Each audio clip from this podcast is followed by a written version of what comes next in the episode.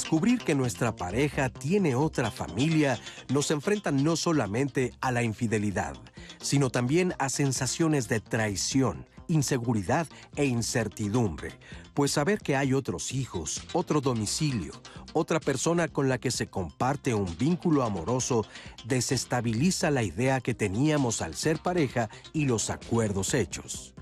Antes se decía que la pareja tenía una casa chica, un concepto cargado con el prejuicio de género porque está socialmente aceptado que los hombres puedan tener otra familia mientras la puedan mantener.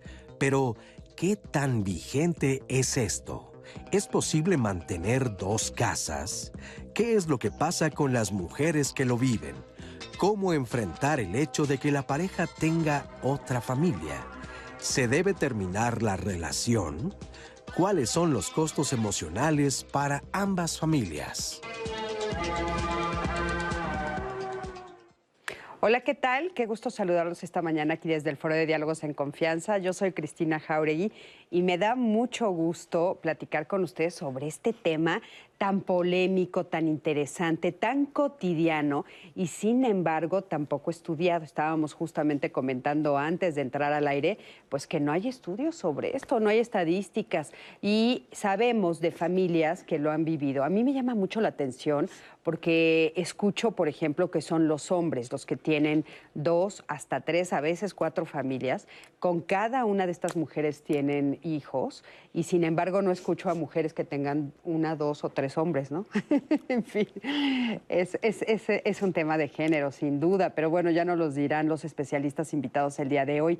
Pero, ¿qué pasa con estas familias en el interior cuando te enteras? Estás hablando de la infidelidad, estás hablando de toda la incertidumbre que esto te trae, de sentirte engañada, de realmente lo sabías, no lo sabías, lo dejaste pasar o qué fue lo que sucedió en el interior de este círculo familiar que se permitieron estas historias. Entonces, bueno, pues de esto vamos a platicar y me va a encantar escuchar a través de Nat, que hoy, eh, hoy en la mañana está con nosotros, hoy me está acompañando, le, le mandamos un besito a Anaí, que está de vacaciones, y bueno, a través de Nat nos vas a platicar tú cómo lo vives, si te ha pasado, si conoces alguna historia similar, si tú fuiste testigo o fuiste partícipe de alguna de estas historias. Así es que nos va a encantar escucharte, por favor, no lo dudes. Y le quiero dar los buenos días a mis compañeros, los intérpretes de lengua de señas mexicana. El día de hoy está con nosotros Alberto Mujica y está también Lía Vadilla.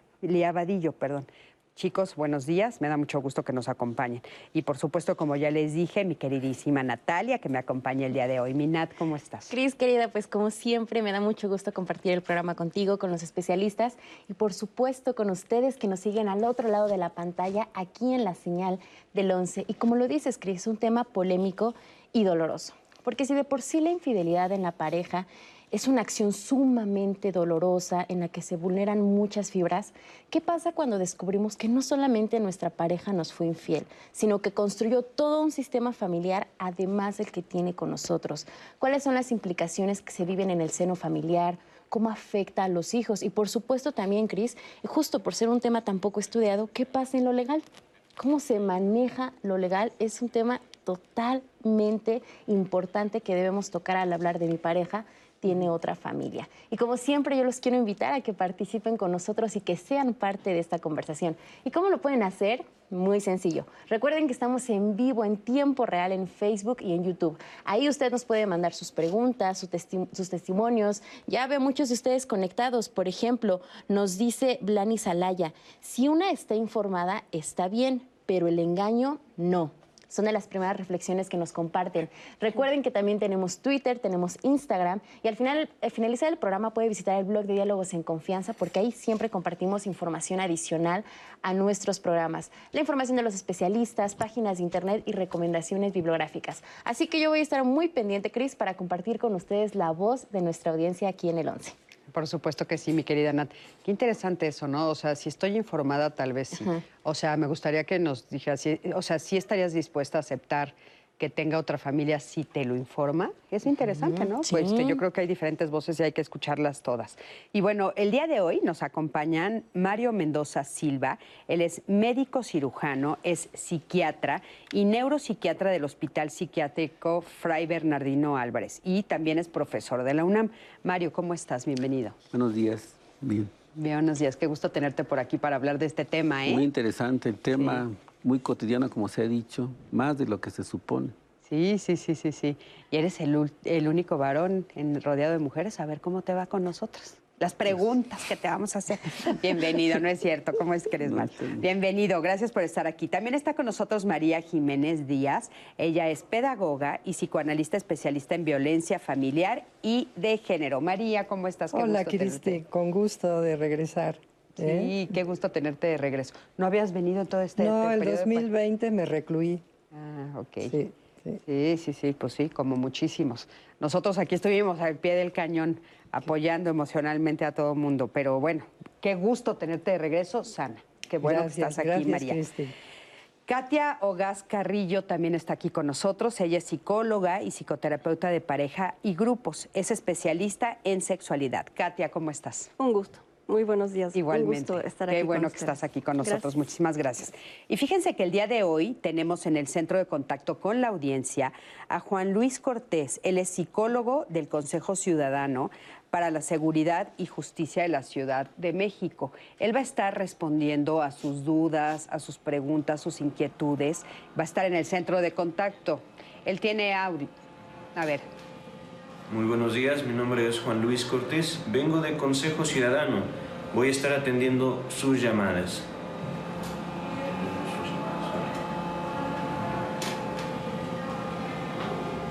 Pues qué importante, qué importante tener a alguien capacitado que nos responda ahí, justamente si ustedes están en alguna crisis o viviendo o se dan cuenta a través de este programa. Y bueno, para empezar a platicar, a abrir el tema, quiero que me acompañes a ver el siguiente testimonio. Este testimonio es de una mujer que descubrió que su pareja tenía otra familia. Vamos a ver de su voz qué es lo que ella nos dice. Mi matrimonio duró 26 años, pues en términos generales estuvo pues bien unos 10 años. Después fueron, pues ya empezó el alejamiento, los problemas, eh, el ignorarme en el sexo, pues ya no, no había sexo. Duró mm, como 20 años sin sexo. Pues la situación fue que yo le encontré unos zapatos de mujer en el carro y de ahí pues detonó todo. Yo sospechaba que él tenía alguien, Ajá. pero nunca me imaginé que tuviera una familia. Él al poco como a la semana de eso, él decidió salirse de la casa. Entonces el día, el, a mediados de, de octubre, me habla un amigo en común. Oye, es que sabes que pues este, pues ya supe que te separaste y no sé qué. Sí, pues sí, ya me separé. Oye, dice, es que este, pues me invitó a los 15 años de su hija. Y ahí fue donde dije, ¿cómo? ¿Su hija? ¿15 años? No puede ser. Me sentí muy, muy dolida, utilizada, burlada, eh, pisoteada, ¿sí? Como mujer. Yo intenté mucho hacer, este, embarazarme. Estuve en perinatología cinco años. Ahí fue donde yo pensé, ¿y dónde están esas palabras que decía? No importa, ¿no? Yo te quiero. Yo, yo, tú eres mi vida y para mí no es necesario tener hijos. Después de esto, me entero que tiene tres. Para esto, toda su familia sabía de la existencia de esta mujer y de sus hijos. Aún así venían en Navidad, aún así venían en Año Nuevo. Entonces, este, murió mi suegro en marzo, ajá, y yo le dije a él, ¿sabes qué? Yo quiero que tú me digas si es que quieres que yo esté. Y me dijo, no, sí, sí, quiero que estés, nada más que yo te voy a decir algo que van a venir mis hijos. Pero sorpresa, llegó la señora con los hijos y pues la verdad es que, pues sí, me quedé así como que nada que ver. Y la verdad es que ahí a lo mejor, no a lo mejor, sino me sentí mucho más que ella. A pesar que ella tiene hijos, yo soy mucho mejor que ella.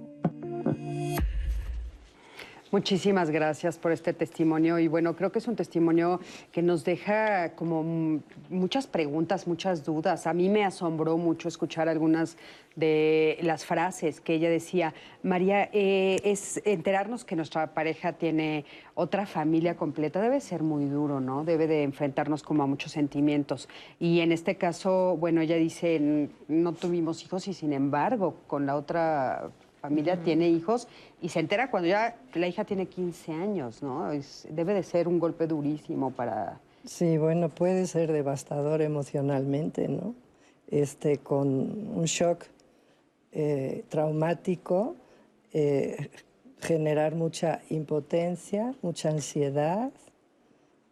Vemos ataques de pánico en muchas mujeres por la incertidumbre y entonces la pregunta, ¿quién es él? Porque entonces te das cuenta que no conoces al sujeto con el que conviviste 20 años, ¿no?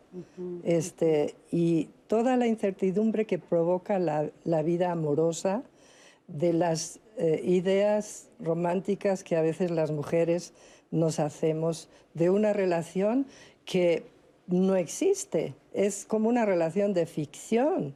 ¿Qué es lo que había ahí que la mantuvo a ella tanto tiempo? No había relación sexual, este, eh, la parte afectiva, dudo mucho que estuviera este, cubierta, mucho déficit afectivo. Y, y, ella, pues sí, yo creo que es, el shock también pasa por preguntarse ella sobre ella misma, ¿no? Eh, lo que me llama la atención es como la tendencia que hay a competir entre mujeres. O sea, este, el sujeto es el que está instalando esta realidad, eh, que está imponiendo, por lo menos, a su primera relación de pareja. Parece que la segunda estaba informada, ¿no?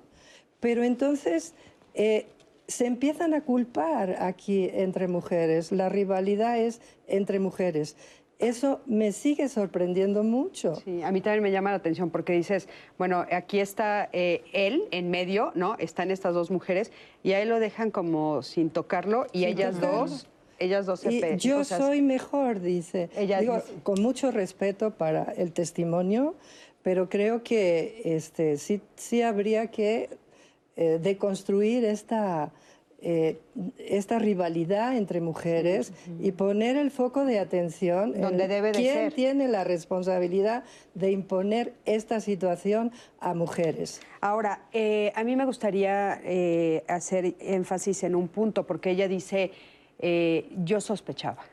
Claro. ¿No? O sea, ¿de qué estamos hablando cuando una mujer dice, yo sospechaba, pero decido no hacerle caso a mi sospecha o ignorar lo que está sucediendo, de qué estamos hablando ahí. A, mí me parece que, justo es un testimonio rico en, temas que, habría que, puntualizar en cómo, de, hecho desde la entrada eh, que, hacías, nos, nos compartías, es un tema sumamente doloroso. Puede incluso llegar a romper a la gente emocionalmente. Y estamos hablando, sí, o sea, de algo en lo que no es per se doloroso porque si nos trasladamos a otras culturas, estas situaciones no serían igual de dolorosas y no romperían igual.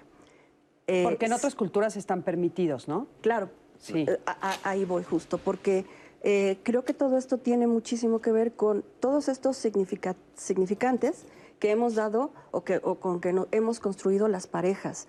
Ah, esto de eh, en lugar de, en el testimonio ella, en lugar de, igual lo digo con mucho respeto, en lugar de cuestionar qué pasaba con nosotros, conmigo y con él, eh, salta a la competencia con la otra persona. Se sorprende de haber encontrado unos zapatos cuando hay una hija de 15 años, ¿no? Entonces sí, o sea, no es que, que pongamos en duda lo que la, la persona está diciendo, es que creo que es importante mirar en este caso y en la mayoría de los casos que se encuentran así, que hay muchísimas señales de no normalidad, por así decir, Sí. que en algún nivel omitimos en pro de seguir pensando en esta fantasía. Sí. Y no es Ahora, que yo esto, perdón que te interrumpa, pero esto Ajá. que dices, señales de no normalidad, ¿a qué te estás refiriendo? Estoy refiriéndome a que, y, y- y- y voy a manejar con cuidado esto de normalidad, 20 años de no vida sexual nos dice algo. Yo no quiero irme a, a eso, es síntoma de que esto está mal o seguro tiene otra familia, no. O sea, no, no lo diría en esos términos, pero sí, sí creo que algo pasaba en esta pareja, Claro. ¿no? O sea, la- la- alguno de, lo- de los ejes importantes de una pareja sí estaba allí. Eh, que ella no pudiera tener hijos, en fin. O sea, creo que si, si pusiéramos el foco en esta pareja, habría muchas más señales que ella misma intuía. A mí no, m- me parece respetuoso no, no decir, está mintiendo, porque no, las personas no mienten. Es decir, cuando una persona se dice no me di cuenta, es no me di cuenta con toda conciencia. Sin embargo, sí, porque una pareja estamos años y años y años sosteniendo una y muchas pequeñas cosas que no están bien. Claro. Ahora, eh, fíjate que, Mario, nos damos cuenta que hay momentos específicos, en lo, eh, de históricamente hablando, digamos, en los que se descubre esto de la familia y entonces eh, de la segunda familia, ¿no? Eh, algunos de estos momentos, eh, pues son, no sé, cuando uno de los dos se enferma, cuando mueren, ¿no? Y entonces se revela todo esto. O sea, ¿qué pasa que son hasta esos momentos cumbres cuando entonces esto es, sale a la luz?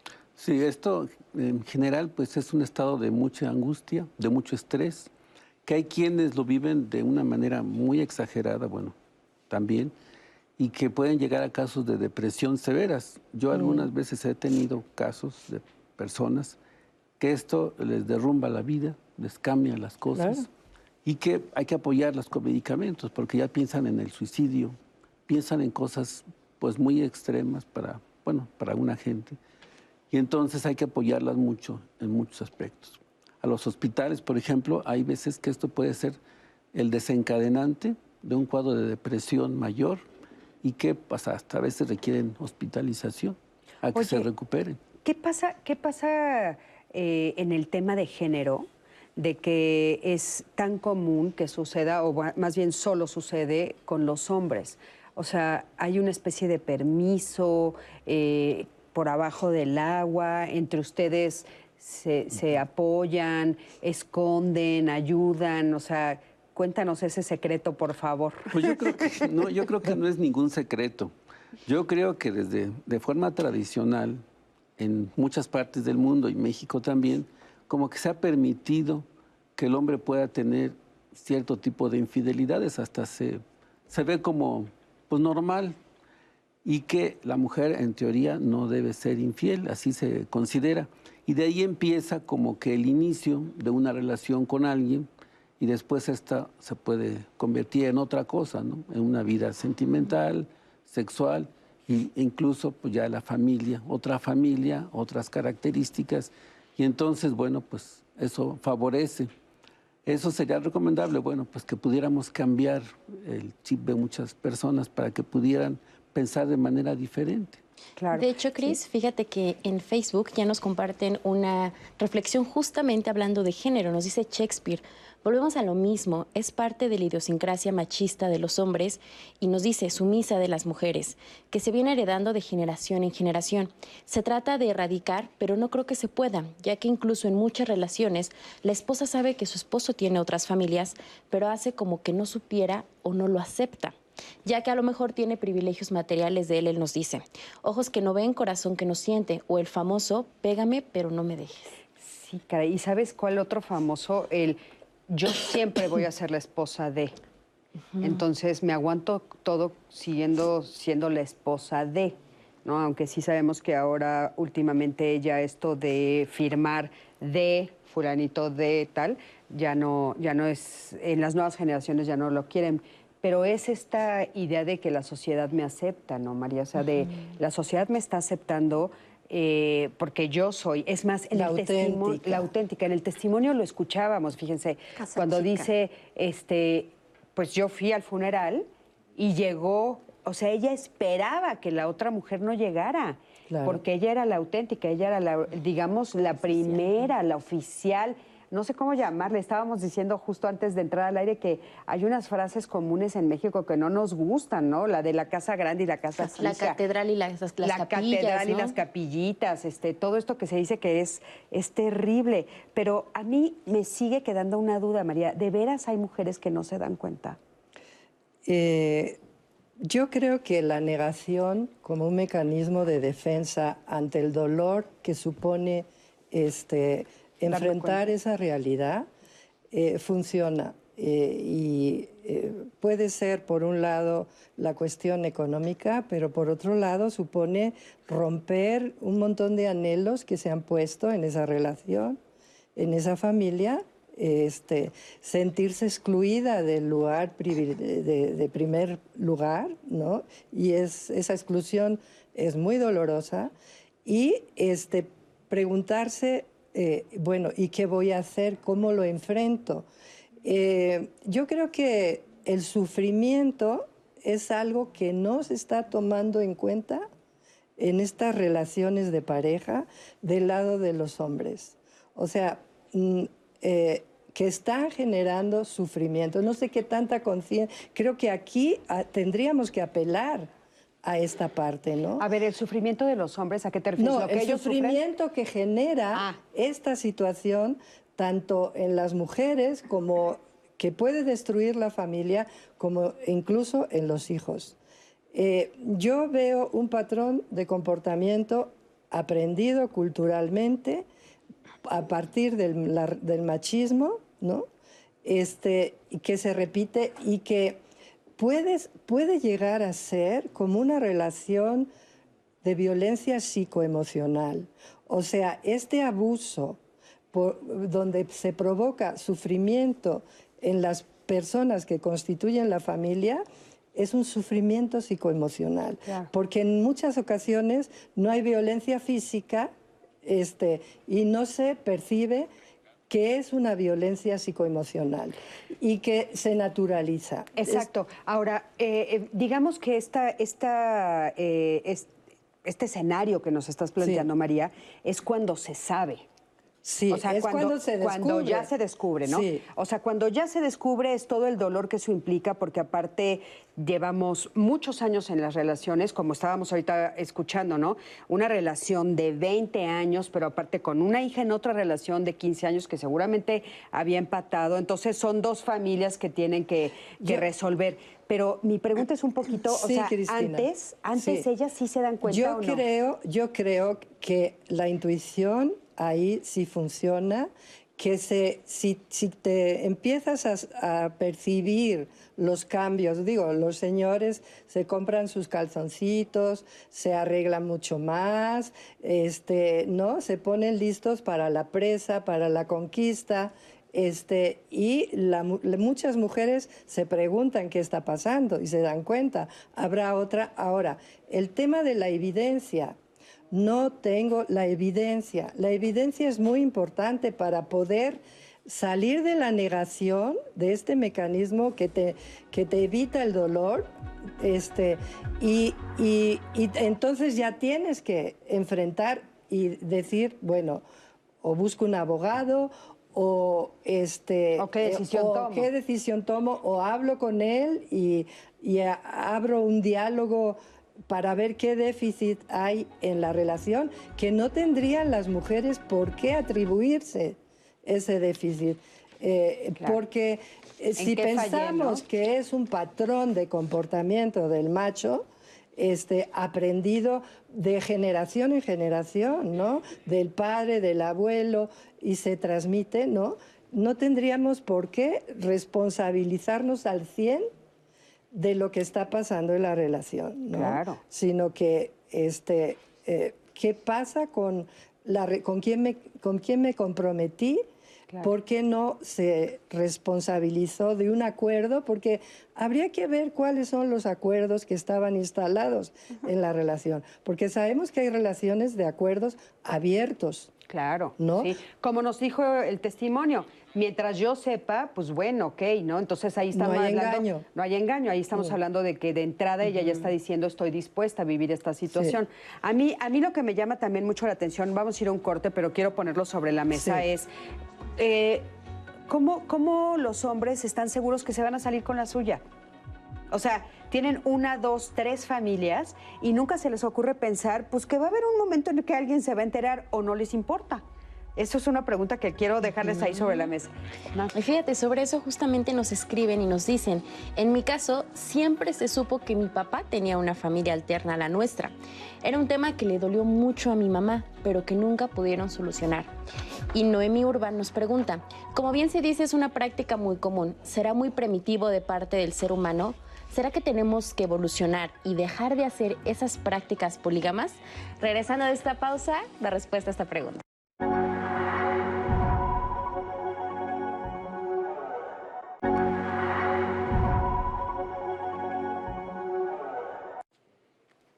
Gracias por continuar con nosotros. Estamos de regreso aquí en Diálogos en Confianza y los invito a que el lunes en nuestros temas de salud no se pierdan la emisión, porque vamos a hablar sobre el cáncer de pulmón, un tema sumamente importante porque de acuerdo con información del Instituto Nacional de Salud Pública, una de las razones que explican la alta tasa de mortalidad por cáncer de pulmón es que se detecta a muy tarde y ya en una etapa muy tardía, porque justamente este en su etapa temprana es asintomático, es silencioso y es muy difícil detectarlo. Y lamentablemente cuando las personas acuden a atención médica ya van en etapas muy avanzadas, justamente por la razón que les mencioné. ¿Cómo podemos detectarlo? ¿Cuáles son los factores de riesgo? Sobre esto platicaremos el lunes aquí en Diálogos en Confianza. Y continuando con nuestro tema de hoy, mi pareja tiene otra familia. Gracias a ustedes que han abierto su corazón y nos han compartido sus testimonios en redes sociales. Nos llega el testimonio de una mujer que nos dice, mi hija y yo somos la otra familia, pero mi pareja ya estaba separado desde hace muchos años de su esposa y no vivía con ella pero tampoco se ha divorciado formalmente. Él lleva viviendo conmigo casi nueve años. Yo le he dicho que se divorcie, pero hasta el momento él no lo hace y a mí me causa mucho disgusto. Y Cris, también nos han llevado muchos testimonios de los hijos, cómo viven ellos esta situación. Ay, qué interesante. Nos escribe, nos escribe una chica y nos dice, yo soy hija de una primera familia, aunque no hubo matrimonio entre mis padres. Después de nosotros, mi papá tiene cinco familias más, a pesar de haberse casado con la segunda mujer. Tengo una hermanita de la edad de mi hija más pequeña. Mi experiencia es por un lado positiva, porque poco a poco la mayoría de los hijos de mi padre nos hemos ido conociendo y conviviendo. Nuestros hijos tienen muchos primos y cada vez se conocen más. Ya estamos acostumbrados a eso, pero para mí no deja de ser incómodo emocionalmente. El lado negativo es que no tuve un papá presente ni constante en mi vida, además de que mi madre también lo vivió como algo humillante para ella otro testimonio de una hija que nos dice, yo desde niña sabía de las infidelidades de mi papá, pero mi mamá se aguantaba por la casa y los gastos. Y ya cuando crecimos, no sé por qué en vez de separarse, todavía le dio dos hijos más, porque según, y es algo que no me hace lógica, ella pensaba que así iba a cambiar y fue lo peor, porque él se fue a hacer otra vida y la dejó en la ruina. Y nos llegó el testimonio también de una chica, que, una chica que nos dice que en su familia lo que pasó fue, por ejemplo, que se enteraron de la existencia de una media hermana porque su hermano biológico se comprometió con ella y fue ahí cuando se dieron cuenta que resultó que eran hermanos. Vamos a ver ahora una entrevista con Yesenia Peña. Ella es investigadora en temas de sexualidad y género. Imaginemos por un momento eh, la época prehispánica, en la que había muchas formas particulares de organización social y cultural y que prevalecían en algunos grupos prácticas monogámicas con leyes muy severas que castigaban el amancebamiento y otras poligámicas en las que era muy común la presencia de diversas parejas e hijos sin problema alguno. También los europeos, los españoles, desarrollaban esta práctica y era pues bien vista como parte de un privilegio del ser hombre, del ser conquistador, de tener la capacidad económica, ¿no? Y se empieza a normalizar eh, en ámbitos de clandestinidad como también a grito de voz abierta. Y lograban este, tener, te digo, no dos, sino muchas más también, ¿no? Todo dependía de la cuestión económica, de la solidaridad masculina, de los silencios y que tanto se ejercía ese poder masculino para no generar conflictos entre los grupos familiares, ¿no? Entre el grupo familiar este, del matrimonio con eh, los otros. Y esto era muy importante porque muchas veces las mujeres no lo sabían y otras veces sí lo sabían. ¿Cómo enfrentar eso? ¿No? Y bueno, una de las maneras de enfrentarlo era quedarse y empezar también a defender. Muchas veces eh, las mujeres eh, tuvieron que pues entrar en, el, en todas las múltiples clasificaciones de relaciones extramaritales para poder eh, hacerse de una pareja, poder eh, eh, tener esa, esa confianza, esa seguridad, lo que comentábamos, esa continuidad, acompañamiento, pero que también no querían la figura del matrimonio. ¿Por qué? Porque no podían acceder a ella, porque eran viudas, porque este, estaban separadas y no se habían logrado divorciar, etc. Entonces, estas figuras de también elegir ser... Mm, eh, mm, la otra familia o formar familia aparte, sin la necesidad del matrimonio, también era una posibilidad de elección entre muchas otras. Pues bueno, qué interesante porque históricamente entonces podemos ver, como tú bien nos decías, que esto es algo que tiene muchísimo tiempo eh, siendo una realidad. En esa época creo que era un poquito más abierto en el sentido de que pues, lo, hacían comúnmente y todo el mundo se tenía que acatar a esas reglas. Después empezó a hacerse a escondidas, que es lo que estamos viviendo ahora, ¿no? Nosotros, que todo esto es a escondidas. Pero la pregunta queda ahí en el aire, o sea, ¿qué, qué pasa a, nivel de los hombres? que ellos dicen, sí puedo hacerlo, o sea, sé que está permitido, pero la pregunta que a mí me llama mucho la atención es, ¿cómo creen que se van a salir con la suya? O sea, eventualmente en el tiempo, o, no les importa. Yo creo que hay de muchos casos, pero los que recurren a esto piensan que no va a pasar nada, que solamente es una satisfacción personal, que en general va a ser algo rápido, que, que ya es un placer transitorio, que está permitido socialmente y así. Yo creo que esa es la mentalidad de la, la mayoría de hombres. Efectivamente, como se ha comentado, esto puede ser el inicio de toda una tragedia o una agresión hacia la otra parte que no se piensa. Y sobre todo el inicio de la formación de una familia, que en ese punto a mí también hay algo que me brinca muchísimo, económicamente. ¿Cómo le hacen para mantener una, dos o tres familias? No mantienen.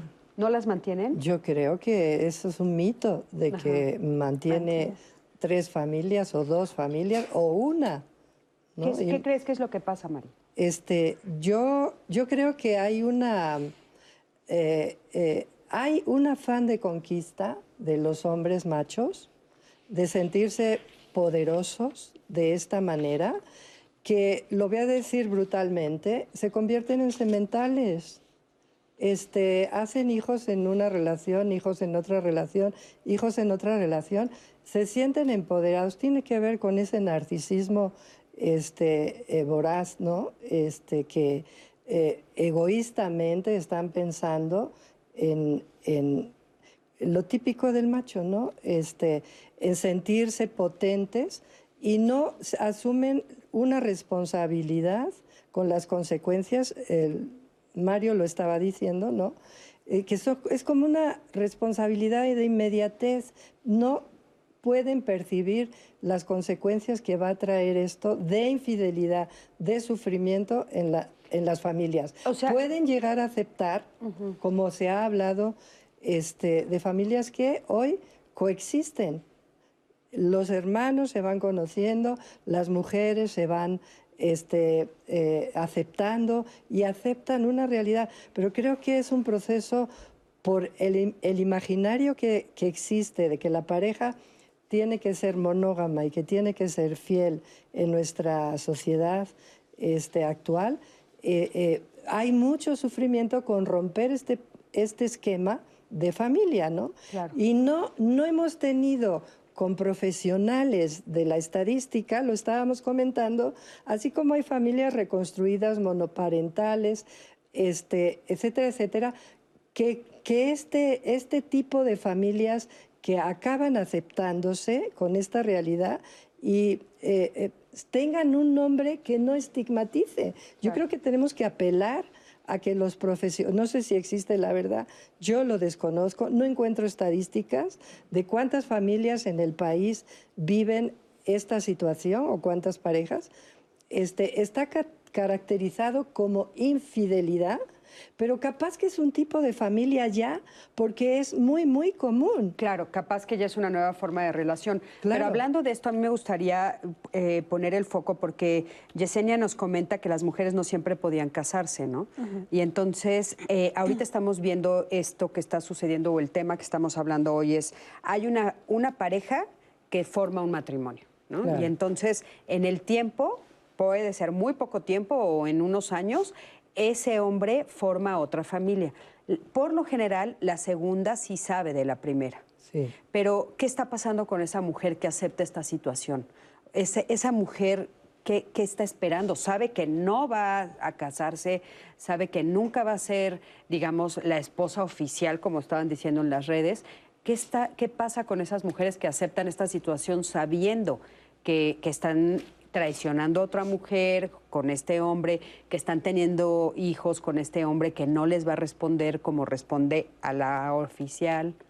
Yo eh, pienso justo atendiendo a, estas estadísticas que tanto el, fenómeno de las familias alternas o como empecemos a nombrarles, ¿no? Este, no, cuando ah. hay varias, ¿no? Este, familias clandestinas, familias múltiples. no sabemos. No, bueno, cuando algunas podemos empezar a poner nombres sobre la mesa. Exacto.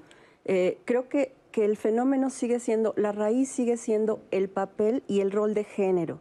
O sea, finalmente una mujer eh, que compra esos roles de género con los que tenemos que romper, tiene de entrada un papel de dependencia, de sumisión, de aceptar cosas que no necesariamente son las mejores, pero en pro de tener una pareja y si me embarazo peor y si, o sea, hay como muchas cosas que creo que a estas segundas o terceras mujeres, por así decir, y perdón por numerarlas, pero eh, creo que siguen siendo los mismos estigmas que la que se queda incluso con problemas aunque no sepa que hay las otras alternativas. O sea, creo que sigue siendo esto que a las mujeres nos enseñan que para ser mejor ser casadas, que estar mejor con alguien.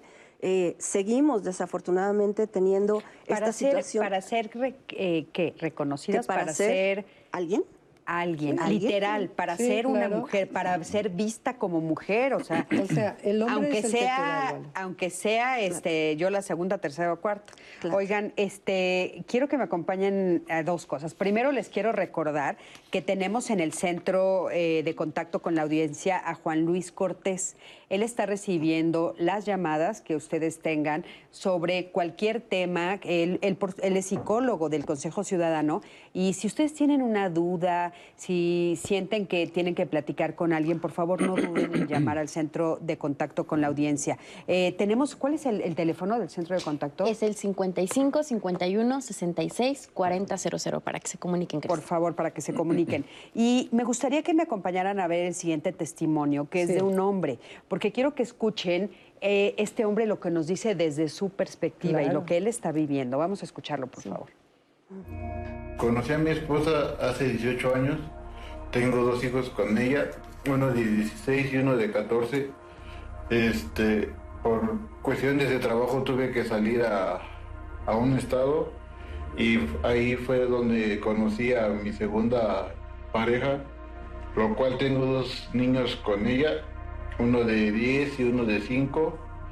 Igual por mi trabajo volví a salir fuera, y conocí a mi tercera esposa, a lo cual ahorita tengo un bebé recién nacido y ninguna de ellas sospecha de la existencia de, de mis otras familias, ya que por mi trabajo pues constantemente salgo de casa y me voy temporadas largas de 3 a 4 meses. Trabajo para una empresa, una empresa transportista Hay veces que me tocan viajes largos y hay veces que me tocan viajes cortos. Depende del viaje, es como a mí me pagan. Hay veces que me alcanza para darle a mis tres familias y hay veces que no. Pero pues aún así, con estos altas y bajas, pienso seguir con, con mi vida actual hasta que una de ellas se dé cuenta. Hasta que una de ellas Pienso seguir con mi vida actual hasta que una de ellas se dé cuenta. Esa es la frase, digo, que me parece una frase muy importante a reflexionar. O sea, es esta, esta situación que yo te estaba diciendo, María. O sea, es, sí puedo. Sí puedo. Bueno, yo quisiera comentar que la mayoría de hombres que conozco, en general, no son de ese tipo. Pero sí hay hombres, por supuesto, que cada rato pues tienen relación con diferentes personas.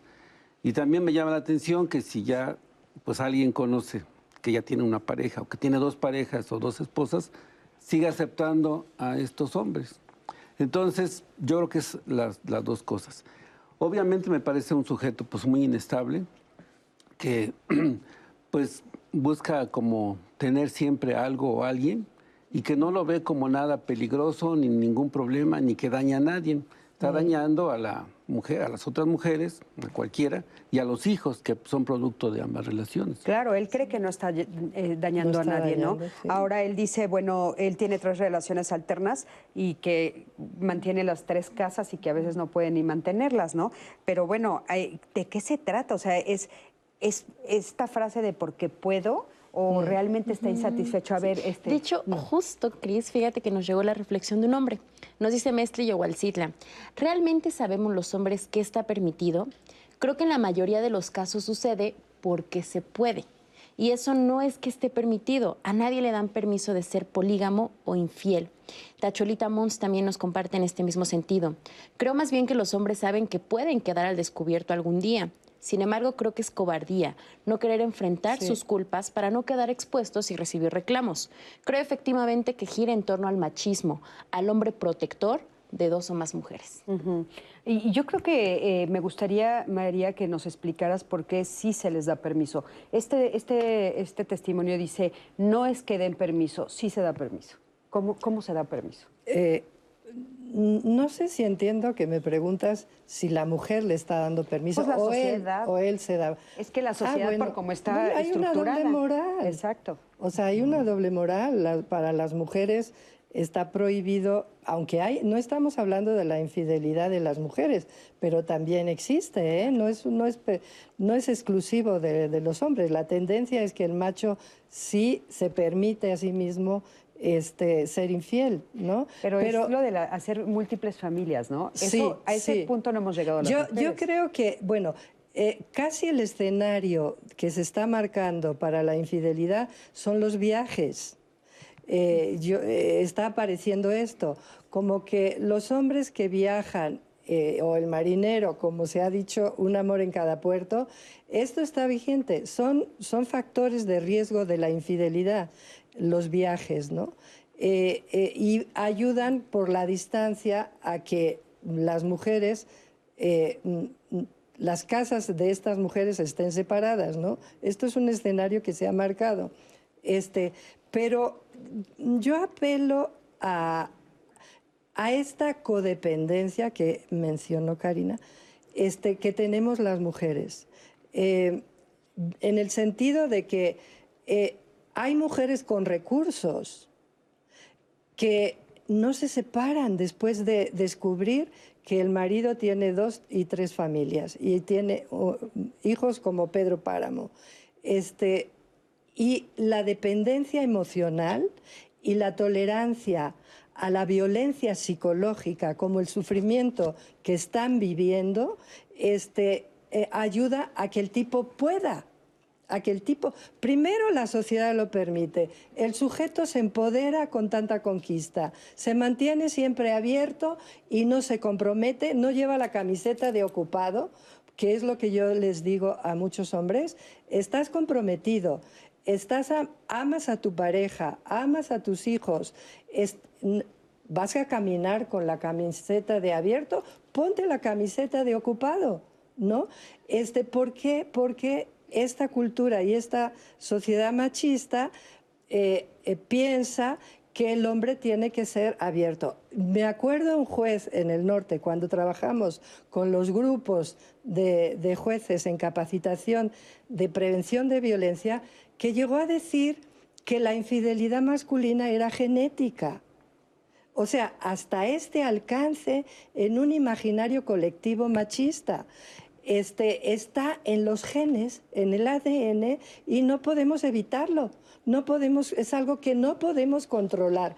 O sea, llega a ser una cuestión tan estructural de la identidad masculina que, este, que ni se explican ni entienden por qué no ponen límites, ¿no? Entonces, mm, eh, esto del lado de los hombres. Y del lado de las mujeres, la codependencia emocional y lo que decía Karina, las mujeres se valoran, mujeres que se valoran a través de la presencia masculina.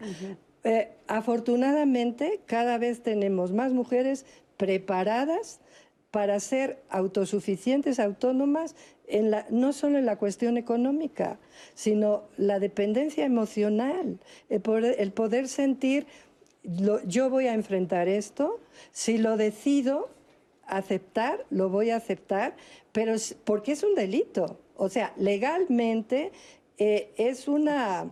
Eh, eh, es un, se convierte en un delincuente cuando se encuentra la evidencia. Ah, eso era otra de las preguntas que quería hacer. Por eso se esconde. ¿Se puede demandar? Claro. O sea, no tenemos aquí una abogada, pero en violencia familiar es una de la causal de divorcio y es un delito. Entonces, eh, ellos lo saben. O si no lo si por ahí tenemos alguna, algún abogado o alguna abogada que nos esté escuchando, que seguramente sí, claro. ¿se puede denunciar? A claro, contestan. Claro, por eso se esconden. Hay un pacto masculino machista entre los hombres es casi una consigna, un ¿Y código. De y, de qué y la otra pregunta que me gustaría que nos respondieran es, ¿cómo, que ¿lo demando por qué? ¿Por polígamo? ¿Lo demando por bígamo? ¿Lo demando por qué? ¿Qué demanda puedo hacer? Por infidelidad pero, ya no, pero ya no es causal de divorcio. Bueno, no, pero causa es violencia familiar. Ah, pero entonces es, que ya no hay causales. Es violencia familiar. Ah, ya me están diciendo aquí en el este la producción me está diciendo que, no, es causal de, divorcio. Ok, lo, corrijo, pero sí es violencia familiar, sí causa sufrimiento y hay engaño. Entonces, sí. sí está violencia psicoemocional. Si es que no hay violencia física, porque muchas mujeres que porque también el miedo de enfrentar esto con la pareja está presente. Hay hombres que se pueden poner muy violentos y, agredir físicamente a su pareja cuando ella los descubre. Y el miedo es, una, es un elemento para también ver cómo lo enfrento. La recomendación es que cuando una mujer eh, eh, se da cuenta, percibe esto, ya tiene la evidencia, no se quede sola. Claro. Este, y si sabe que el sujeto es un sujeto violento. O sea, hay muchos factores. El tema de los hijos, el tema de la codependencia emocional, el tema del enfrentamiento con, con, violencia de parte del sujeto cuando se siente descubierto. Y yo quiero hablar de este pacto masculino entre hombres. El tema de que cuando una mujer lo sospecha y lo habla y lo pregunta, oye, ¿existe otra? ¿O qué está pasando? ¿Andas con otra mujer? Ahí está el pacto masculino. Tú di que no, niégalo eh, hasta que te cachen. Sí. Niégalo siempre hasta que se, haya una evidencia. Y no se imaginan, yo me acuerdo la mujer rota de, de Simone de Beauvoir, ahí está, ahí está expresado cómo ella describe esta infidelidad y este sufrimiento de, de estas, de la mujer rota, ¿no? Rota emocionalmente, rota en sus anhelos, rota en este lugar que ella misma, aquí parece como que una sola persona estuviera llevando la relación. Claro, a mí lo que me llama la atención es que si estamos tan acostumbrados y sabemos que esto existe, si lo vemos eh, tanto, bueno, de repente a mí me llamaría también la atención, pues, ¿por qué nos asombra? ¿No? Está tan permitido, los mm, hombres lo hacen mm, tanto mm. y aparte entre ellos se protegen, ¿no? O sea, ¿qué me hace a mí pensar que no me va a pasar como mujer? Claro, es que, o sea, vuelvo a lo que hemos mencionado creo que es algo que decimos que nos asombra, pensamos que no sucede. Pero las estadísticas grises y negras y blancas dicen que sucede muchísimo. Sí, sí, que sí. esto es muy común en nuestra cultura. Todos, todas, todos conocemos un caso o más. Eh, en fin, o sea, es como también una doble percepción que imagino que es una especie de mecanismo que imagino que nos hace querer ser fieles a ciertas tradiciones y cierta estructura que nos, que nos eh, dijeron. A mí me parece sumamente importante eh, ser súper claros, súper claras con la audiencia y decir, la, la monogamia no es natural, no en nuestra especie. O sea, si vamos a hablar de poligamia y vamos a empezar a, a hablar de cuáles deberíamos abandonar, de principio no es natural en nosotros, en esta especie, la monogamia. Eh, la hemos adquirido, la hemos por mucho tiempo, nos la impusieron, la nos la enseñaron y de algún modo nos pusieron grilletes con ella. Y compramos esto. Y entonces por eso nos duele. Y por eso nos seguimos sorprendiendo, aunque está por todos lados. Bueno, la familia, la sociedad privada y el Estado con Engels. Sí. O sea, ahí está mucho la parte de por qué también las mujeres no podemos ser infieles porque se apela a la legitimidad de la Claro. propiedad y de los A ver, hijos. pero yo les quiero Allá. poner sobre la mesa la, Aquí, la no conciencia. Yo estoy de acuerdo contigo, Katia. Estoy de acuerdo contigo Sí. de que es algo que nos impusieron y ah, para ese testimonio que nos preguntaba, bueno, entonces hay que evolucionar, a- o sea, ¿cómo? No. O sea, la monogamia está impuesta, lo sabemos, lo hemos hablado muchísimas veces. Pero ¿qué pasa con la conciencia? A Claro. mí me llama mucho la Aunque atención. si ya la aceptamos, Claro. ¿qué pasa con el acuerdo? Claro. ¿Qué pasa con la conciencia y qué pasa con lo que yo acordé y la capacidad que tengo? Porque sí soy un animal, pero soy un animal con conciencia. Claro. Y de repente a mí me llama mucho la atención cómo queremos hacer esas divisiones en el cuerpo humano, ¿no? O sea, parecería que podemos dividirnos cuando somos una totalidad, cuando todos los estudios nos los ha dicho, estamos conformados por toda una totalidad. Entonces, sí, sí, yo nací siendo, no siendo monógama, ¿no? De naturaleza, pero tengo conciencia. Claro. Claro. Claro, y, y ahí voy. Un poco me, me gustaría eh, aportar en ese sentido al tema, porque de pronto yo escucho que estamos poniendo en la mesa a este hombre que adquiere poder con dos o tres familias, que, que, este, que podría ser violento incluso, pero no solo. No solo hay estos hombres. De No, hecho, no yo escuchaba el testimonio de, de este hombre que, que nos comparte y yo escuchaba como si lo dijera en tono bajo. No escuchaba a un hombre que estuviera alardeando. No. Sin embargo, la forma como narra, yo un poco en broma y en corto les decía, ah, se tropezó en su primer viaje. Y luego otro viaje, ah, se volvió a tropezar. Y lo digo con respeto, pues, porque el, el tono en el que el testimonio nos habla no es ese tono violento, impositivo, que yo las puedo todas. No, No, no. es sucede. Yo creo que es Y, cínico. y creo, y creo, A ti esa- te esa suena puede ser- cínico. A mí me esa suena puede A mí, ser una cínico. a mí no me suena cínico tampoco, sí. fíjate, a mí, y me llama mucho la atención porque sí, en muchas, muchas historias que yo he atendido, ellos no están en el cinismo ni están, están en el, ¿qué, qué puedo hacer? ¿Qué está pasando también? Esta es la otra parte que me gustaría abordar, que también creo que también hay hombres y mujeres, y también hombres que no, no tienen límite, o sea que, que Vamos, no a, vamos a saben quedarnos manejar con sus no tienen límites. límite ahorita.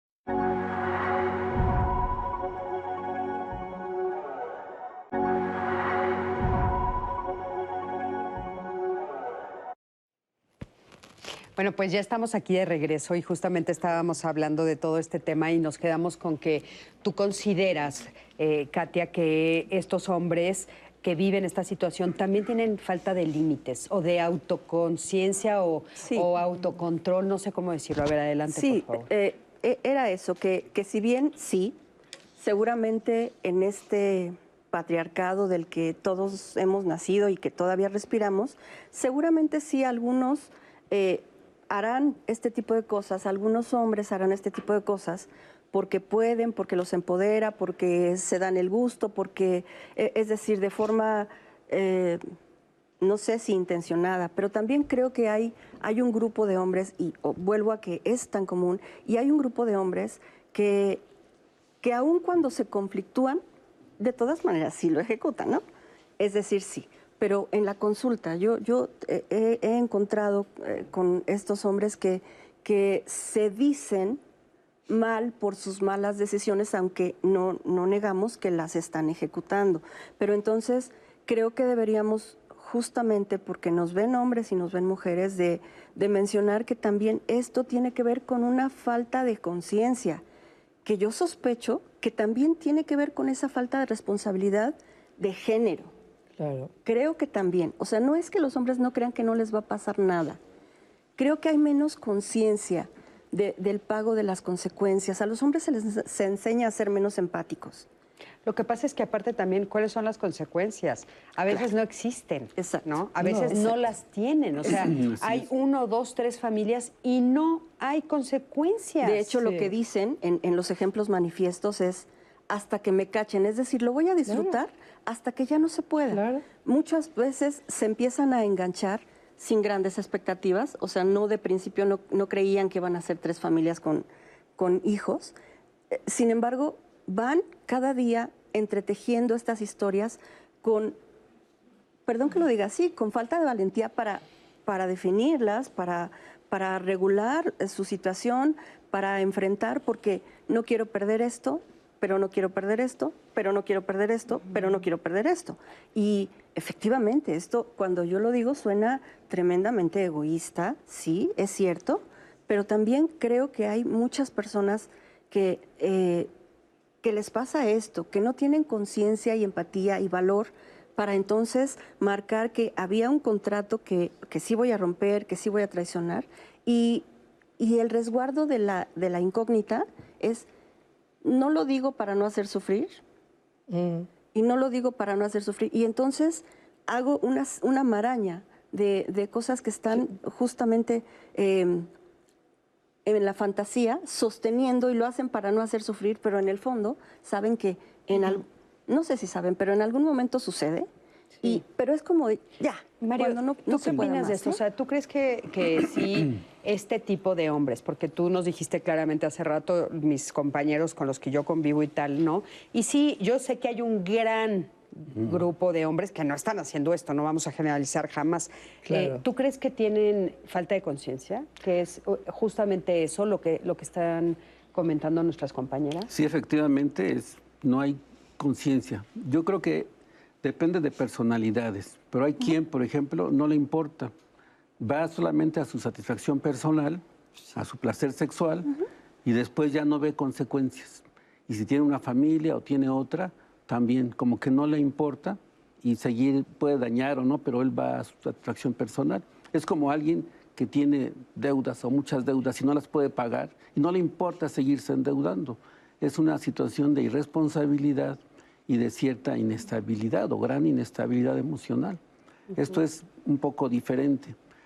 Eh, y efect- efectivamente ya después se da, con- se da cuenta de que está metido en un lío, en un problema, una mujer más otra mujer, más otros hijos, más cosas, y cómo los va a resolver como puede, ¿no? El que tiene posibilidades, pues da algo de dinero a cada una, el que no tiene, bueno, pues cada quien que se mantenga como puede y abandona una y abandona otra y hace lo que cree conveniente. Pero esto habla más bien de un proceso y de, ines- de inestabilidad, pero sí, en general al hombre se le permite tener más este tipo de, de acciones y a la mujer menos. Esto yo creo que marca mucho la situación de que se vea más frecuentemente en hombres y mujeres. También quiero comentar de que eh, no nada más es el hombre el que comete todo esto, sino todas las familias que están Claro. enterados, mujeres y los hijos y todo el mundo están inmersos. Seguramente aquí nos están escuchando personas que están viviendo esta situación, que son parte de un señor que tiene varias familias y que tienen varios hijos y que ellos lo viven así, con tristeza o con preocupación o con que, bueno, pues a mí me tocó vivir así, como al que le tocó vivir, pues no sé, ser más pobre o ser diferente, cada quien, y lo viven de una manera como natural. Sí, ahora, eh, a mí una de las cosas que me llama mucho la atención es que eh, hemos estado ya desde hace muchos años promoviendo estas formas o pidiendo estas nuevas formas de relación con más conciencia. Eh, las mujeres estamos saliendo al mundo laboral, eh, tratando de permear una forma diferente de relación, pidiéndola, exigiéndola, etcétera.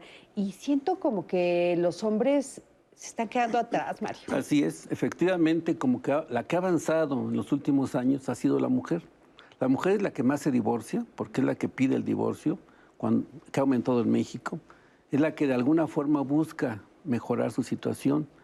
Y efectivamente, como que el hombre vive en su estado de pues, eh, estabilidad, su confort, ya él la lleva tranquilamente, no ha avanzado en muchas cosas, y ha, bueno, ha aceptado que la mujer lo rebase en muchas situaciones.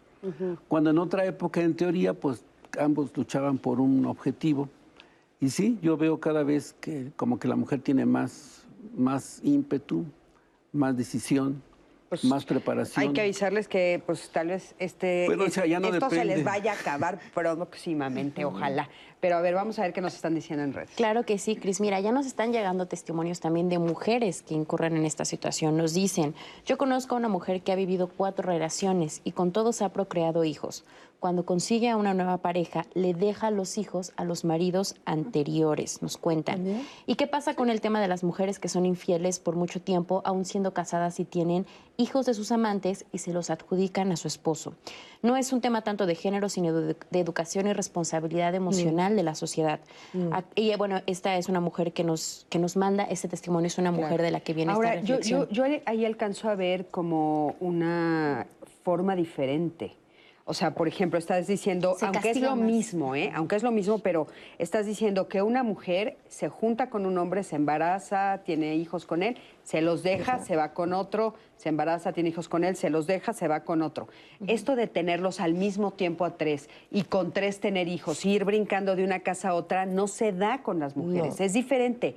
No es que no, no existe y no se vive esta situación, pero es de manera diferente, ¿no? Y esta otra que nos dijeron que también es otro tema y sí sucede, es tienen un amante, se embarazan y al marido le dicen es tu hijo y se quedan calladitas.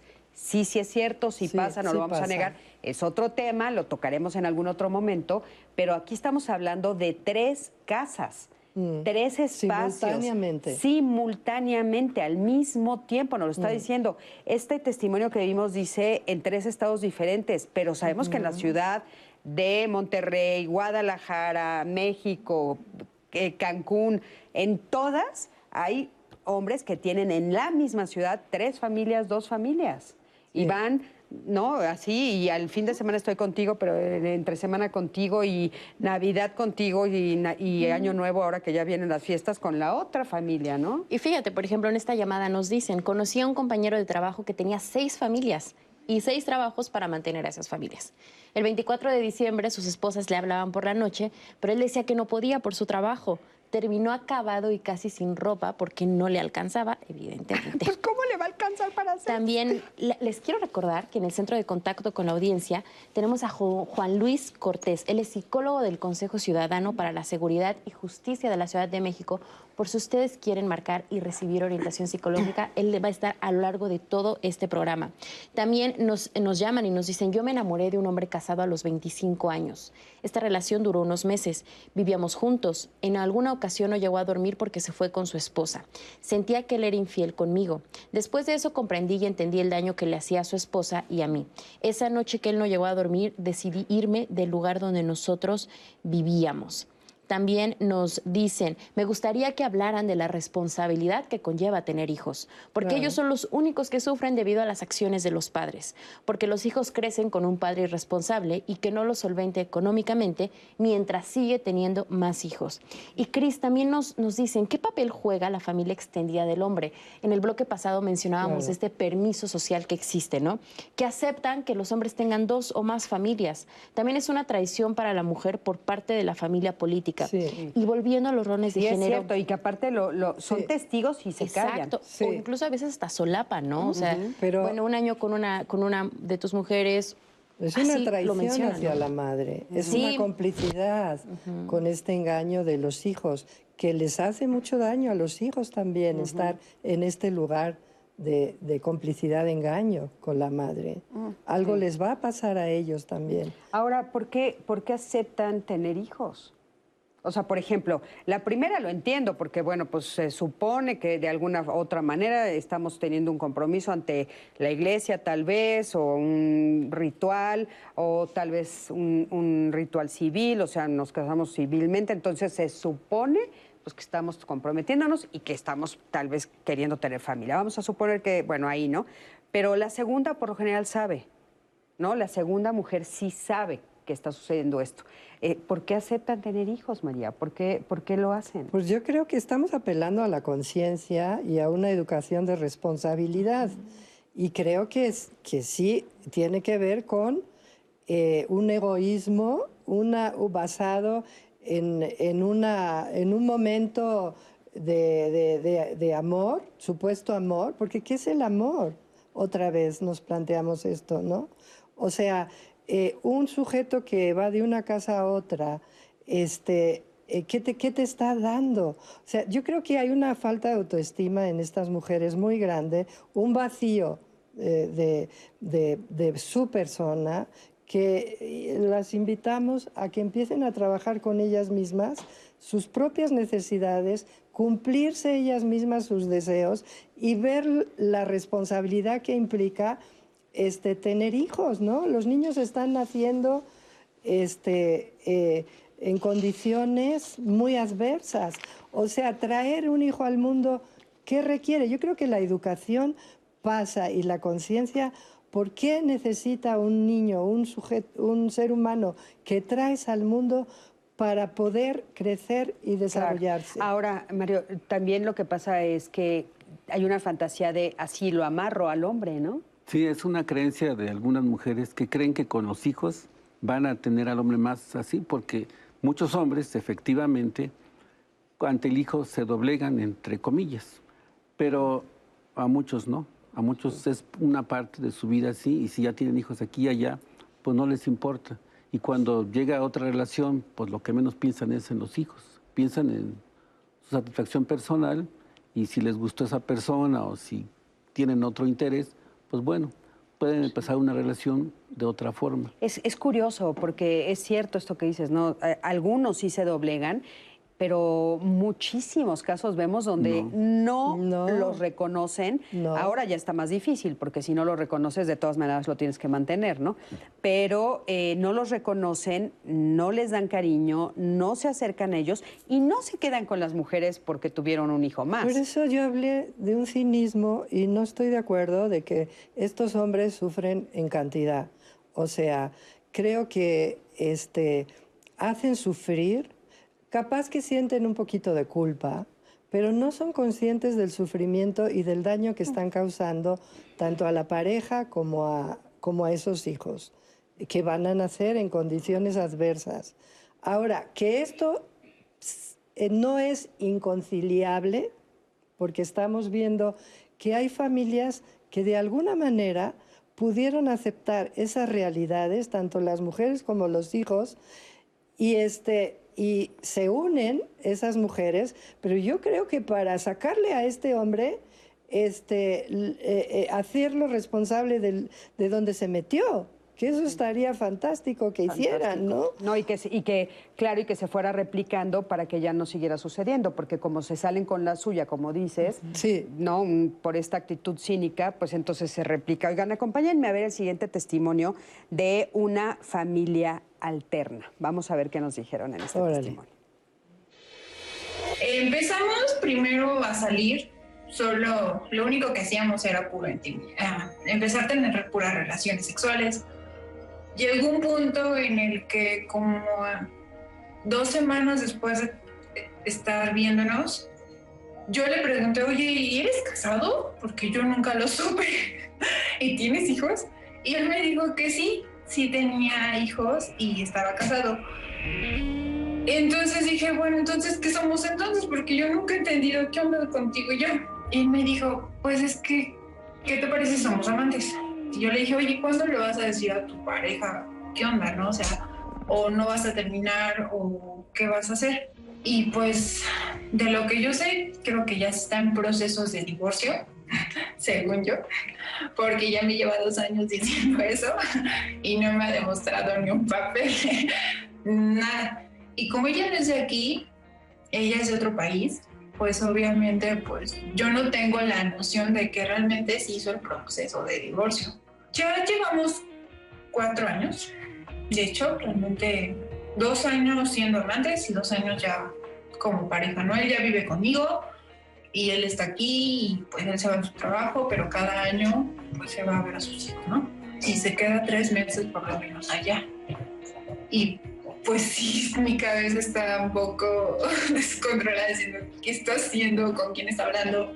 Seguro que no está haciendo algo con su expareja o realmente está tomando, sigue tomando el juego de que realmente pues ella muy aparte y otra cosa, ¿no?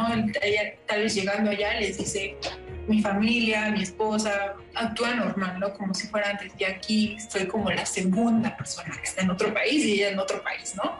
Él me prometió, según, no tener ningún otro hijo, no tener ningún contacto sexual ya con su pareja anterior. Pero pues lo tuvo siendo amantes y pues tuvo otro hijo con su expareja. En realidad, como tal, no creo que vaya a funcionar más, porque estos dos años que hemos vivido juntos, él me ha dicho que sí extraña a sus hijos de allá y que sí quiere estar con ellos. Entonces, seguir una vida con él a largo plazo, no. No, no, no estoy para eso. Bueno, eh, muy interesante algunas cosas, ¿no? Esto que dice ella, bueno, es de otro país, entonces, pues ahí es como más difícil tal vez saber si sí está sucediendo lo que está sucediendo.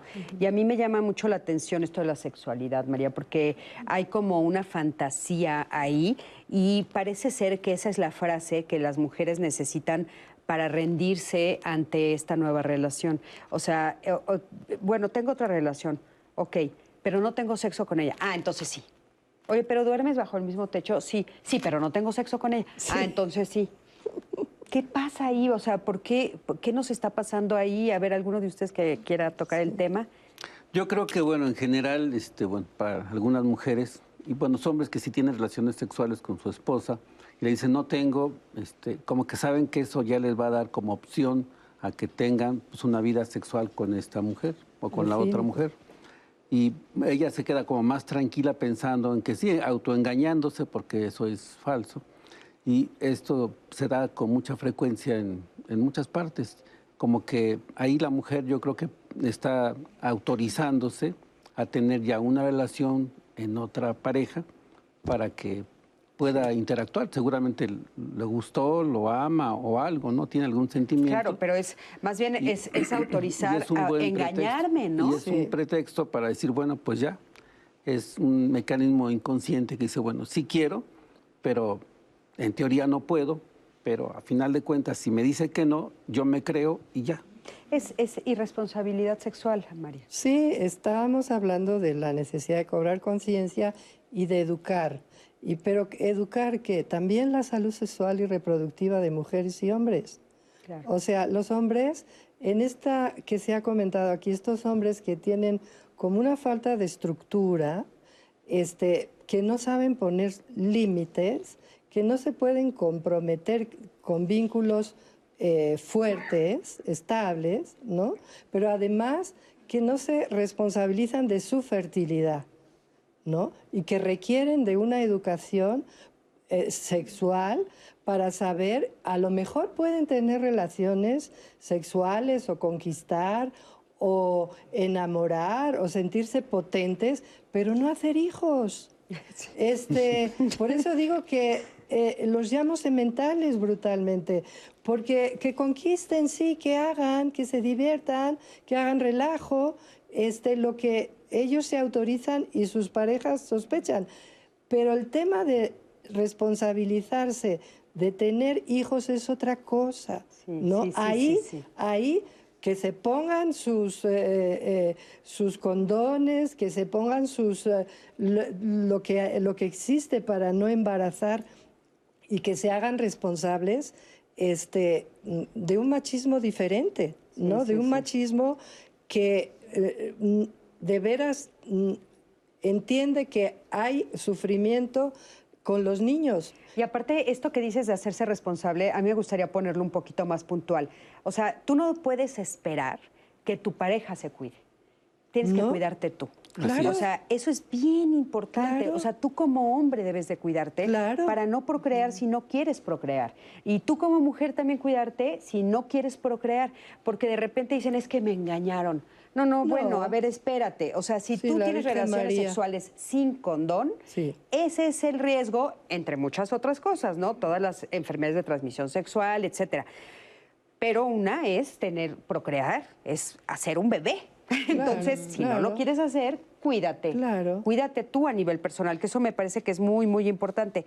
Ahora, ¿qué consecuencias tendría quedarse en una relación aunque se sepa que hay otras mujeres ¿Qué consecuencias? emocionales? Em, primero habría que trabajar en asumir como esta nueva realidad, porque estamos hablando de que quien se queda ya en esta situación abierta, pues sí tendría ya a la fuerza que romper con todos estos esquemas y estereotipos, ¿no?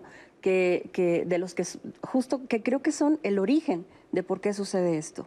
O sea, yo coincido, soy verdaderamente defensora de esto, de la responsabilidad de tu cuerpo y de, y de cuidar y de decidir cuándo sí quieres tener hijos y cuándo no.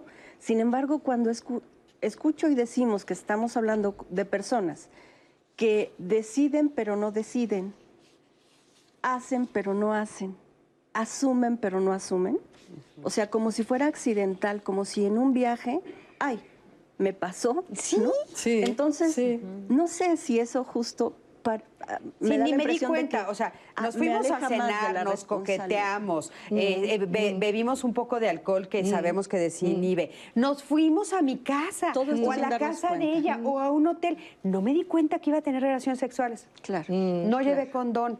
O sea, Y lo mismo cuando se establecen parejas. O sea, hay una serie de situaciones que las personas narran como que no se dieron cuenta y ya están con una familia nueva. O sea, por supuesto que todo esto es una serie de sucesos sin conciencia, sin capacidad de compromiso, sin capacidad de empatía, sin capacidad de mirar hacia adelante todo lo que puede suceder.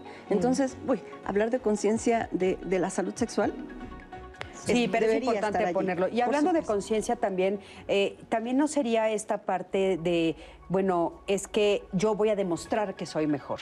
También un, poco el juego de las mujeres. ¿Compitiendo? Compitiendo, que decíamos esto al principio, ¿no? Entonces, yo le voy a dar el, el hijo varón que nadie le ha dado. Quiero recomendar una voy película a que pasaron recientemente de un chino, Yang Shimu, este, Esposas y concubinas, que nos plan Esposas y, concu- concubinas. ¿En Netflix? Mm, Yo la acabo de ver en el canal, en, en TV UNAL. Ah. Este, pero creo que sí se puede conseguir. Bueno. Porque nos marca una dinámica muy interesante con este juego Vamos a de ir a un la corte. primera a la segunda. Vamos a ir a un juego ahorita regresando, nos explicas Vale. de la película y vamos a ver si la encontramos en YouTube.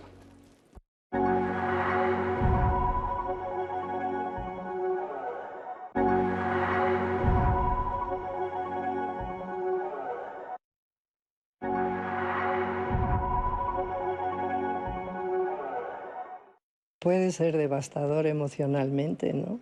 Este, con un shock eh, traumático.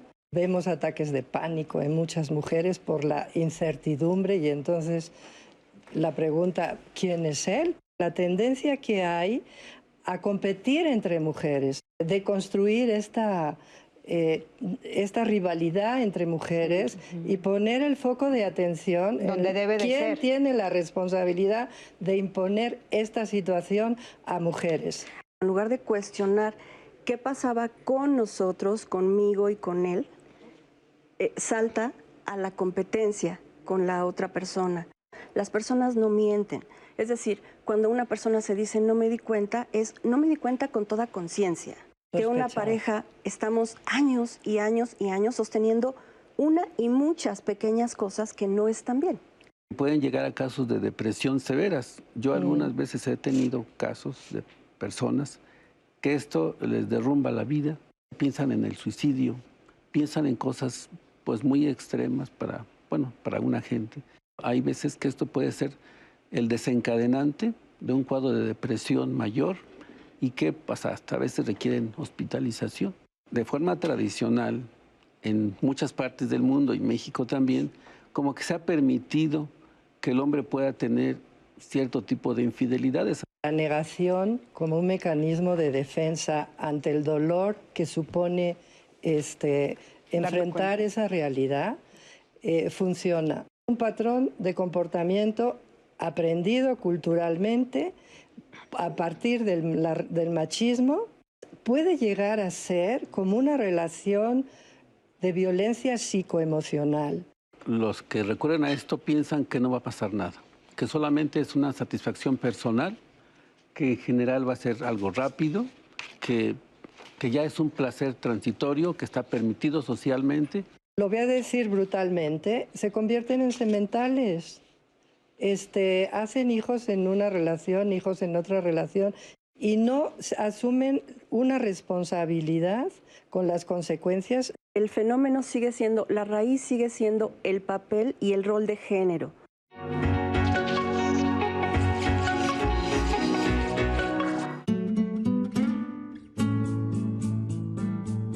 La Revolución Mexicana tuvo múltiples causas que explican el gran estallido social que significó en primer lugar, yo creo que habría que señalar la terrible desigualdad.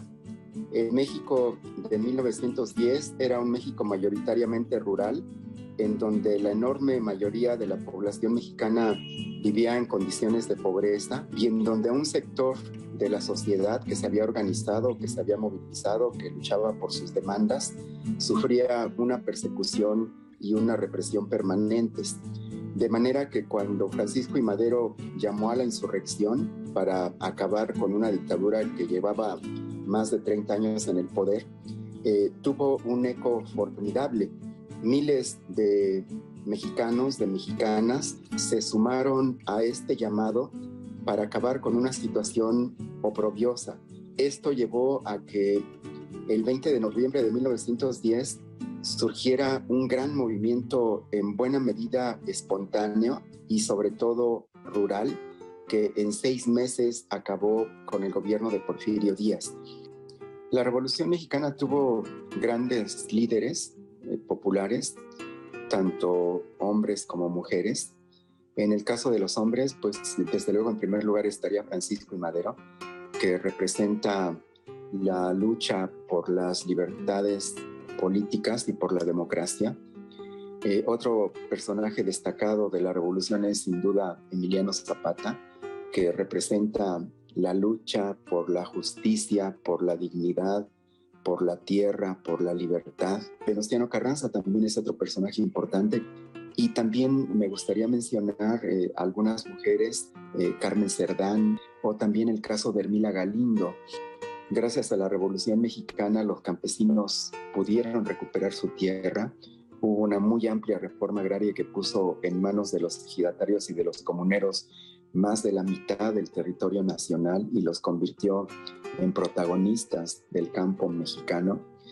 Eh, la Revolución Mexicana también reconoció los principales derechos y demandas de las trabajadoras y los trabajadores mexicanos, su derecho a la huelga, a la sindicalización, al descanso obligatorio semanal, a la jornada máxima de ocho horas en el día y de siete horas en la noche, en donde se prohibió el trabajo nocturno y el de las mujeres embarazadas, en donde las mujeres pudieron embarazarse sin que fueran despedidas de sus trabajos.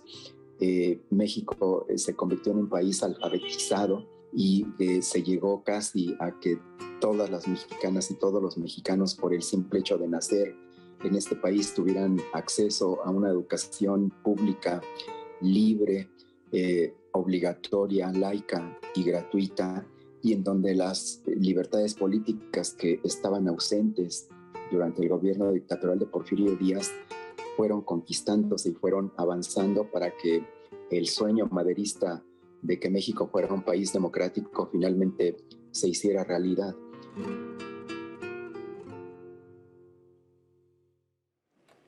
Bueno, pues se celebra el día de mañana y yo creo que lo que es muy importante poner sobre la mesa es todo lo que se ganó y cómo fue el principio de lo que estamos viviendo hoy, todas las libertades, las garantías, sobre todo las libertades que empezamos a ganar las mujeres y que hasta hoy, bueno, pues seguimos teniendo y aparte seguimos eh, buscando eh, estar en todos los ámbitos de nuestra vida en México.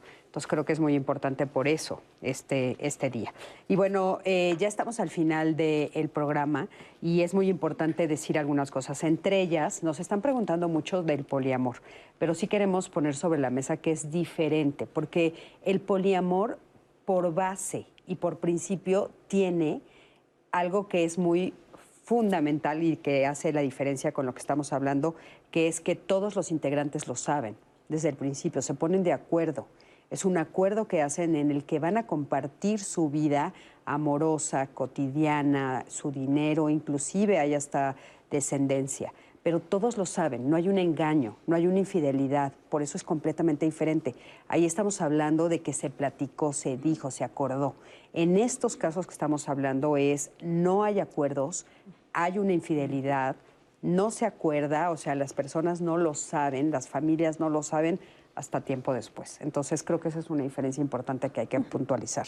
Y eh, también vamos a escuchar lo que ustedes nos han dicho. Hay algunas preguntas interesantes. Claro que sí, Cris. Mira, nos, nos dice una mujer, yo conozco una pareja donde ella conoce al amante y se cuidan a los hijos cuando alguna, por algún motivo, tiene que salir. Se turnan al hombre, nos dice, y para ellos funciona y son felices. También nos llega el testimonio de una mujer que nos comparte su historia. Mi esposo tuvo muchas mujeres dentro del matrimonio. Sin embargo, en una de esas aventuras se juntó con otra mujer, en la cual tuvo un hijo. Su familia lo sabía, menos yo, hasta que lo descubrí. Él vivía un día allá y otro conmigo. Cuando lo descubrí decidí dejar el hogar junto con mi hija. Después regresé con él por diversas razones, pero siguió haciendo lo mismo. Él veía a su hijo y hasta quería que mi hija y su hijo se conocieran, pero no acepté y también decía que quería que nos relacionáramos las señoras. ¡Qué locura! Ahora sigo con él, pero hubo un rompimiento de muchas cosas. Lloré, demandé, fui al psicólogo y sin embargo, hace cinco años le volví a descubrir otra señora y pues dije, hasta aquí. Mis hijos son grandes y se dieron cuenta de esto. Lo ven mal, pero ellos dicen, es mi padre y lo sigo tolerando. Yo me separé definitivamente de toda relación con él, pero aún sigo viviendo en la misma casa. Nada más que ahora él por su lado y yo por el mío pero aún así quiere seguir manipulando mi vida y cree que puede seguir adelante como si nada hubiera pasado. Pero es algo que se rompe y nunca se podrá unir. Cambia la mentalidad y surge el respeto que nunca me di y ahora lo confronto sin miedo. Claro, todo hablando. Ahora él no tiene nada, ni a mí ni a mis hijos. Y muchos testimonios de este tipo, Cris, en el que las mujeres eh, descubren que su, su pareja tiene otra familia y por diversos motivos no se separan de sus parejas. ¿Qué nos puedes decir de esto, María? ¿Por qué crees que no se separan? O sea, ella hace una gran narración, ¿no? Nos, nos platica mucho, mucho de lo que ella siente en ese momento, de, bueno, por diferentes situaciones regreso. Y con la fantasía de no va a volver a suceder, le, le sucede tres veces más. Es como el ciclo de la violencia, ¿no? Él, cada vez que lo enfrentan, lo ven, lo hablan, él dice, ya no voy a volver a hacerlo, ¿no? Y eh, se mantiene tantito para que la relación este, se recupere, se reactive y después vuelve a hacer lo mismo. Por eso digo que está muy basado los síntomas que tienen estas mujeres, se está hablando de depresión, de necesidad de ir al psicólogo, este, o sea, hay un, eh, eh, un síndrome muy parecido al de la mujer que vive violencia física no existe en este caso, pero es psicoemocional y que es tan dañina, y más si es crónica, si se hace crónica, este, para, para las mujeres. Yo creo que sí, efectivamente hay mujeres que acaban adaptándose a la violencia emocional que viven. ¿eh? La convierten en natural, ¿verdad? La convierten en, natural. Para y no ir muy lejos, en el Ministerio Público, si vas con violencia psicoemocional, te, pueden decir, señora, váyase, porque hoy en día ¿eh? hay que capacitar a los ministerios públicos. No hay violencia física, váyase. O sea, ¿hasta qué punto naturalizamos la violencia psicoemocional sin darnos cuenta que la salud mental es un capital que tenemos que cuidar? Por supuesto. Y con los hijos, con una misma. Entonces, pues yo más bien seguiría preguntándole, porque además no podemos hablar de las mujeres.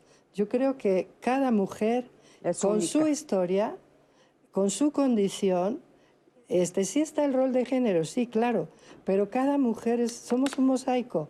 Cada mujer, a, a cada mujer nos va a pegar esto, y digo pegar porque hay engaño, este, de una manera también eh, distinta. Claro, Por eso digo, única y repetible, Puede ser somos- devastador o emocionalmente, o puede ser que se acaben adaptando y, y para mí la fantasía ideal sería que dejaran de competir estas mujeres y que fueran con este sujeto a ver de qué te vas a responsabilizar por los actos este, de irresponsabilidad que has tenido. ¿no? Ahora, yo también creo Y- que tiene que ver con, con- con un núcleo eh, Sí. cultural y social, porque Claro. eh, es las voces que se escuchan alrededor. O sea, las voces también es a una mamá diciéndote, mi vida yo lo viví, pues aguántate, ¿no? Sí, claro. O a un papá diciendo, sí se puede, yo tengo dos.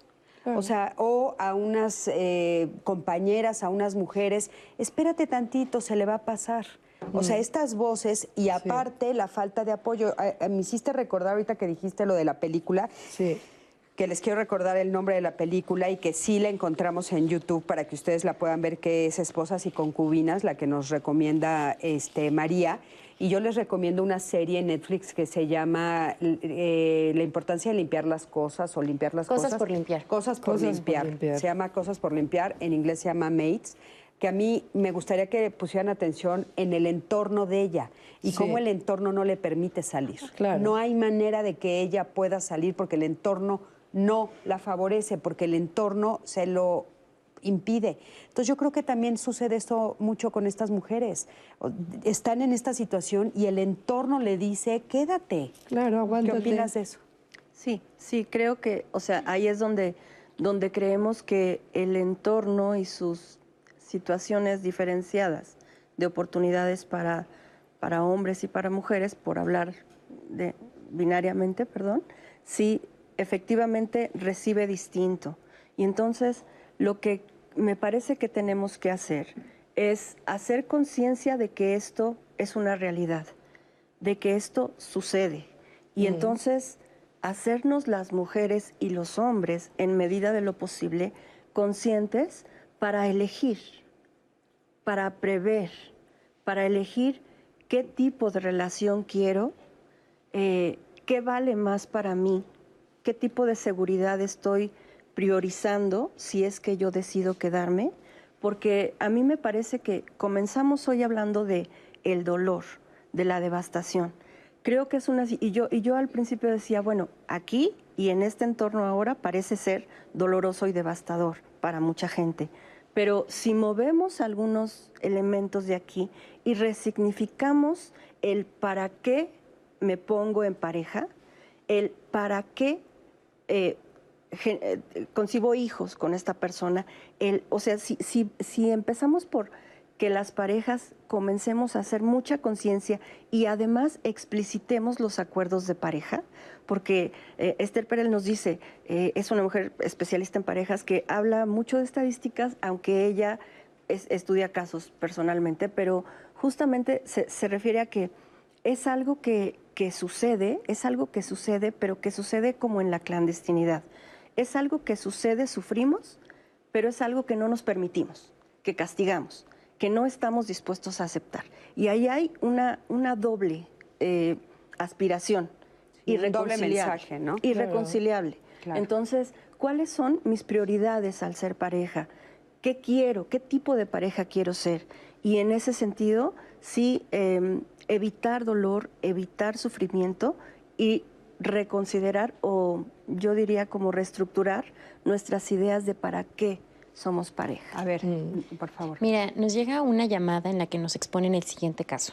Después de 34 años de casada, descubrí que mi esposo tenía otras dos familias. Una de ellas era mi vecina. Han pasado cinco años y ha sido muy difícil. Yo nunca me di cuenta de su infidelidad. Era un hombre que nunca faltó a la casa. Siempre tenía detalles, desde el más grande al más pequeño. ¿Qué puedo hacer? Bueno, yo creo ¿Qué que sí hay señales, como se ha comentado, de que eso pues no es así de un momento a otro. Lo que pasa es que a veces hay personas que pues autoengañan y que por algún detallito ya le perdonan todo y yo creo que siempre la mujer está pues al pendiente de esto y puede ser que eh, hay datos, porque esto no se hace así de un día para otro, de un momento a otro. Entonces hay quienes, pues más bien yo diría que se autoengañan, que dicen todo va a estar bien, a lo mejor su estabilidad emocional, económica, social, familiar, no quiere moverla. Por eso es que ya cuando pues no tiene otra más que aceptarlo y pues se da cuenta de que, de que la otra persona tiene algo, pero también va a depender de que, qué tanto de respuesta tenga. Porque si ya sabe, pues bueno, lo ve hasta como natural y dice, bueno, pues lo voy a perdonar o voy a tratar de llegar a un arreglo con él que no me deje y que pues a ver a las otras señoras. Claro. Oigan, acompáñenme por favor a ver la cartelera, que ya saben que como todos los viernes, nosotros les presentamos todo lo que les tenemos de sorpresa para la próxima semana. Acompáñenme. La próxima semana, compártenos tu opinión en los programas que Diálogos en Confianza tiene para ti. El lunes, infórmate acerca del cáncer de pulmón. ¿Sabías que una de cada cinco muertes por cáncer corresponde a cáncer de pulmón? A pesar de que fumar es el principal factor de riesgo para tenerlo, existen otras condiciones que se deben conocer. Infórmate cuáles son. Te esperamos. ¿Te da pena responder las preguntas que sobre sexualidad te hacen tus hijos e hijas? ¿No sabes hasta dónde explicarles o tal vez sean tus propios miedos los que te impiden entablar una plática? El martes, entérate de las formas en que puedes abordar los temas de sexualidad en familia. ¿Te consideras una persona con sentido del humor? El humor es una herramienta que aumenta la capacidad del ser humano de lidiar con situaciones tensas y reducir el estrés. También se afirma que está asociado a la formación de un autoconcepto positivo de nosotros mismos. Este miércoles platiquemos al respecto. La violencia contra la mujer sigue siendo un obstáculo que impide alcanzar igualdad, desarrollo y cumplimiento de los derechos humanos.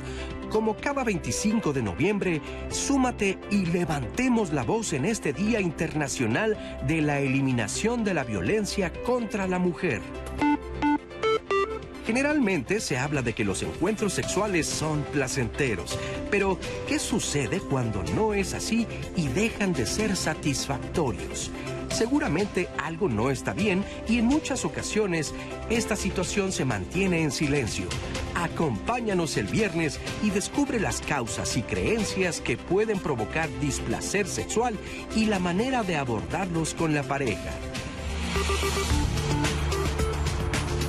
Consulta nuestro blog, escribe a nuestras redes sociales y comunícate al 55 51 66 4000. Recuerda que Diálogos en Confianza es un espacio para ti. Bueno, pues como me dijeron aquí ya no son sorpresas, pero bueno, se las preparamos con muchísimo gusto para la próxima semana. Oigan, y ya tenemos cuatro minutitos para cerrar el programa, entonces a mí me gustaría eh, pues que dijéramos algunas cosas que les puedan ayudar a las personas, como para ver por dónde caminar si están en esta situación. Adelante. Pues. Sí, voy a retomar eh, lo que nos dijeron en el último testimonio. Ella termina diciendo, ¿qué puedo hacer? Yo, diría, es importante que ella piense qué quiere hacer. Eh, hay parejas que después de esto encuentran, buscan y encuentran maneras de reparar con nuevos contratos, con nuevas formas. Eh, efectivamente, cuando hay una familia alterna o más de una familia, pues no se van a borrar, no van a desaparecer.